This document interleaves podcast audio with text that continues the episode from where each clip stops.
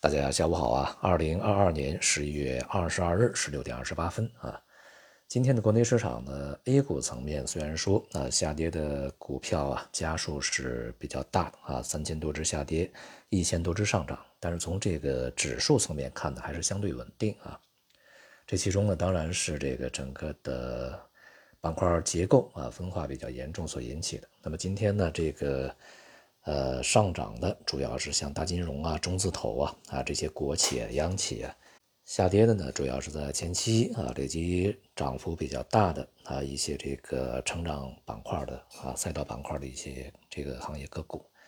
这种情形啊，显然的于这两天呢，大家都比较关注的啊，这个证监会主席易会满啊，他所讲的要探索建立具有中国特色的估值体系啊。这样的一些内容，以及在今天啊、昨天以来吧，这个铺天盖地的啊，券商卖方报告的啊，针对国企估值过低的一些研报啊，罗列的这些根据啊、资料啊、数据啊、逻辑啊，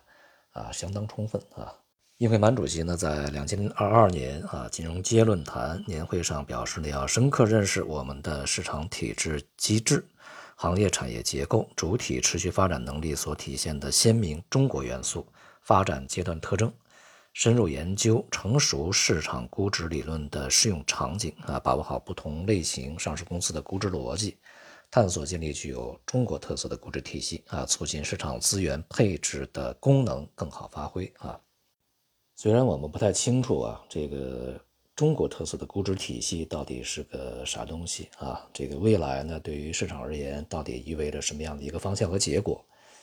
但至少呢，从今天的市场上来看啊，对于短期市场是立竿见影的啊，对大盘指数起到了稳定作用啊。但是呢，从个股的涨跌层面来看呢，却是严重失衡的啊。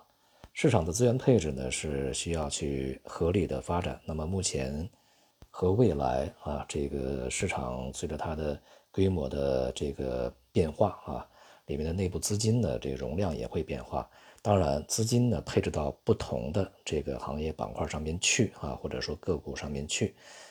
赋予各个行业板块以及个股不同的估值。那么，如何是合理的啊？可能呢，我们要把这个问题呀，呃，提给市场本身。就这两年的市场表现而言呢，当然啊，像国企啊、央企啊，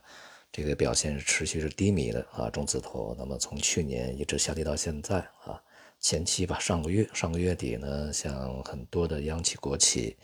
基本上啊，这个股价水平啊，还不是说估值水平吧，股价水平呢，都已经回到两两千一八年、一九年的低档水平啊，距离这个两千一六年股灾以后所建立的低位呢，也是。呃，没有几步啊，大概也就是一两步之遥的这么一个距离。由于从十月中旬呃以及十一月初以来啊，市场经过前期的大跌以后啊，具有一定的修复反弹的需求啊，就是我们所讲的在前面啊这个反复重复的，目前市场呢实际上是处在一个反复震荡的。这个比较缓慢的啊一个反弹过程中，因此呢，不排除啊国企啊央企啊在这样的一些信息的支撑之下，未来有一定的反弹空间啊。就更长远的趋势而言呢，我想呢，我们首先要搞清楚它过去两年为什么要跌啊，现在这些下跌的因素是否已经解除了啊，不存在了，或者说这个就是市场呃本身犯了错误啊。市场呢给出的估值过低啊，市场呢没有将这个资源进行正确的配置啊，也就是说市场犯了错误吧。从这两天的债市情况来看呢，处在一个比较弱势的低档啊，进行一个震荡啊，基本上是一个弱势整理的过程。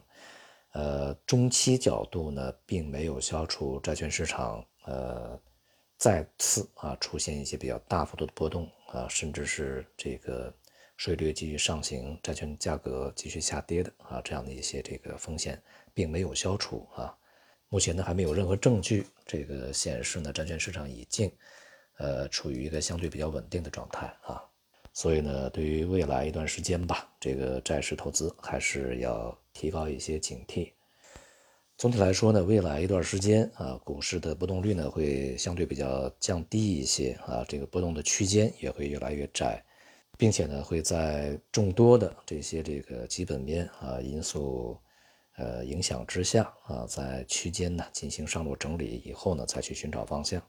那么虽然呢，整个的基调仍然是相对比较稳定的，反弹的这个机会啊，并没有完全的丧失啊，但是这个过程中啊，市场的波动会相当复杂啊。如果只是盯着短线市场来看，比如说一两天啊、两三天的这个市场波动来看呢，可能你会陷入到大喜大悲这样的一个境地里边去啊。但如果你把时间拉长，你会发现市场基本上没怎么动啊。这大概呢就是未来一段时间里面市场的一个主要的状态。好，今天就到这里，谢谢大家。